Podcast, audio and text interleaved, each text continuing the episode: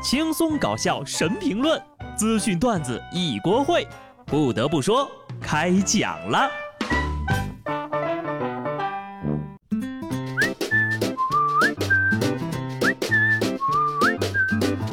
Hello，听众朋友们，大家好，这里是有趣的。不得不说，我是机智的小布。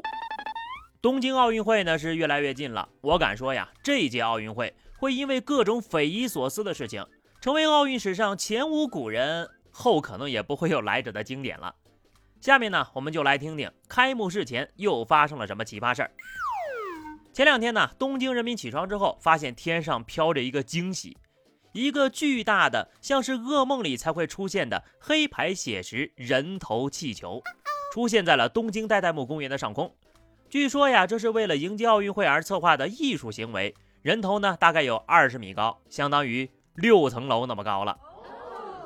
哎呦我去，这真的是太吓人了！那一天，人类回想起被巨人支配的恐惧。距离奥运会开幕式呢，还有不到一个星期。不要这样好吗？艺术可以送给观众，但是不能送走观众。艺术可以接地气，但是不能接地府。艺术可以上殿堂，但是不能上灵堂啊！不得不说，咱能整点阳间的东西吗？啊，或者留点力气，好好控制疫情吧。东京奥运会一名工作人员的新冠病毒检测结果呈阳性，该病例呢为东京奥运村出现的首例确诊病例。担心我们的奥运健儿呀，保护好自己，平安归来。当然，为了防疫呢，他们也不是什么都没有做啊。国际奥委会主席巴赫表示，本届奥运会将通过数字化手段，尽可能减小控场比赛对运动员的影响。具体措施包括，比赛现场可放置屏幕，展示正在线上观赛的观众画面。不同国家地区的支持者呢，可以为自己的队伍欢呼。还有呢，利用沉浸式声效系统，现场播放往届奥运会赛场上的欢呼声，让运动员感觉到他们仿佛被观众包围着。我只知道拍情景喜剧的时候，后期会配上假笑啊，这个氛围啊，营造气氛。这种操作呢叫罐头笑声。这回呢，我们能够在奥运会赛场上听到罐头掌声。我愿称之为情景运动会。不得不问一句啊，你就不怕运动员们笑场吗？根据经验呢，还很有可能在看台摆满纸片人。哎，对了，你们不是喜欢放飞那个大脑袋气球吗？现场也整两个，搞一搞气氛呐。玩笑归玩笑啊，防疫不是儿戏，千万不要硬碰硬。前段时间呢，印尼有一位大师。自称不相信新冠病毒的存在，为了证明自己的观点，他就跑去医院专门呼入患者口中的空气，不仅用手将呼出的空气扇向自己，还张开大嘴呼吸。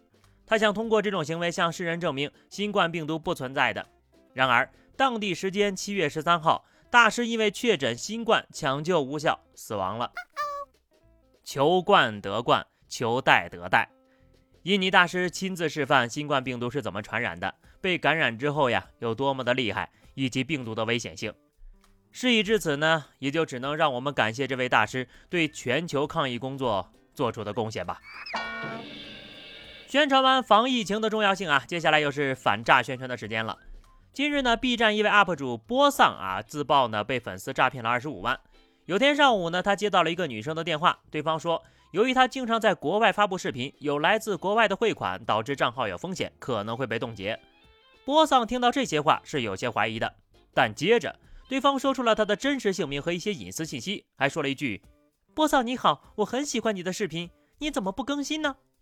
波桑一听，原来对方是自己的粉丝，就放松了警惕。接着呀，对方呢转给了波桑两万块钱，说是保证金，要求波桑呢把这两万块转到另一个账户上。波桑收到了钱，也照做了。不久之后，一男子打电话过来，说波桑的 UP 主身份比较特殊，需要往他的账户里打二十五万。波桑也照做了。截至目前呢，这二十五万还在他自己的账户里。没过一会儿，之前那个女的又打电话了，她让波桑下了一个软件，又指导他把这些钱在各种账户里转来转去，降低他的戒备心。最后一次转账，这倒来倒去的二十五万终于到了骗子的账户。波桑这才醒悟，赶紧报了警。警察根据线索查到骗子的电话应该是在缅北或者是柬埔寨。然而非常讽刺的是，波桑之前环球旅行的时候呀，去过柬埔寨，还出过一个介绍柬埔寨是跨国电信诈骗聚居地的作品，太惨了。波桑的本来存的那些钱呢，是准备辞职去穷游的经费，结果这下呢，不仅没法辞职，还得继续打工还钱。善骑者坠于马，善水者溺于水，善饮者醉于酒，善战者没于沙。科普过诈骗窝点的 UP 主被电信诈骗，都是一样的道理呀。你当粉丝是韭菜，粉丝看你亦如是。现在的骗子真的是越来越专业了，都学会攻心了。哎，等等，你们听我的节目，该不会是因为看上了我的钱吧？还好我没有钱。事实证明呀，贫穷可以拉回理智，尤其是在打架这种事情上。上海轨交警方在工作中发现一段两男子在八号线老西门站站台打架的视频，经调查。三十七岁男子潘某某上车的时候，因为太拥挤，与站立在车门处的六十五岁男子赵某某发生了纠纷，并在站台处相互殴打了一段时间。随后两人自行离开了。好家伙，这是上海八号线 MMA 自由搏击比赛吗？现场的情况是这样的啊，面对大爷的进攻，三十七岁的男子一直没怎么还手，不知道是六十五岁的大爷太过强势，还是贫穷让自己隐忍克制。最后呢，两个人自行离开了，谁也没有讹谁。你别说，还挺讲究的。炎热的夏天，大家要控制好自己的火爆脾气啊！毕竟呢，这年头打架，打赢了坐牢，打输了住院。人生在世，还是要敬畏法律的。试图挑衅的人都没有什么好下场。上海闵行区一晚上接连发生三起电瓶车被盗的案件。接警之后呢，警方很快就抓获了犯罪嫌疑人洪某等三人。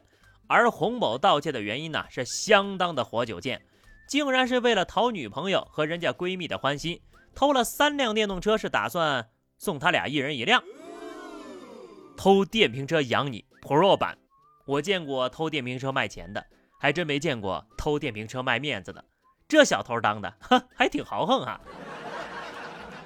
讨女朋友欢心也就算了，讨女朋友的闺蜜欢心是几个意思呀？怎么着，一个人还不够啊？绿人者恒绿之。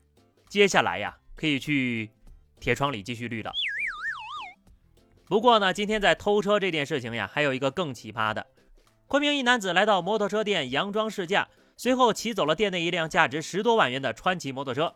犯罪嫌疑人到案之后交代呀，自己从事艺术，先在网上找到了驾驶证样本，再自己对照样本制作了一本假证，抵押在了店里。小伙子，你很行啊！闲着没事来搞这种行为艺术，试图偷车，结果翻了车。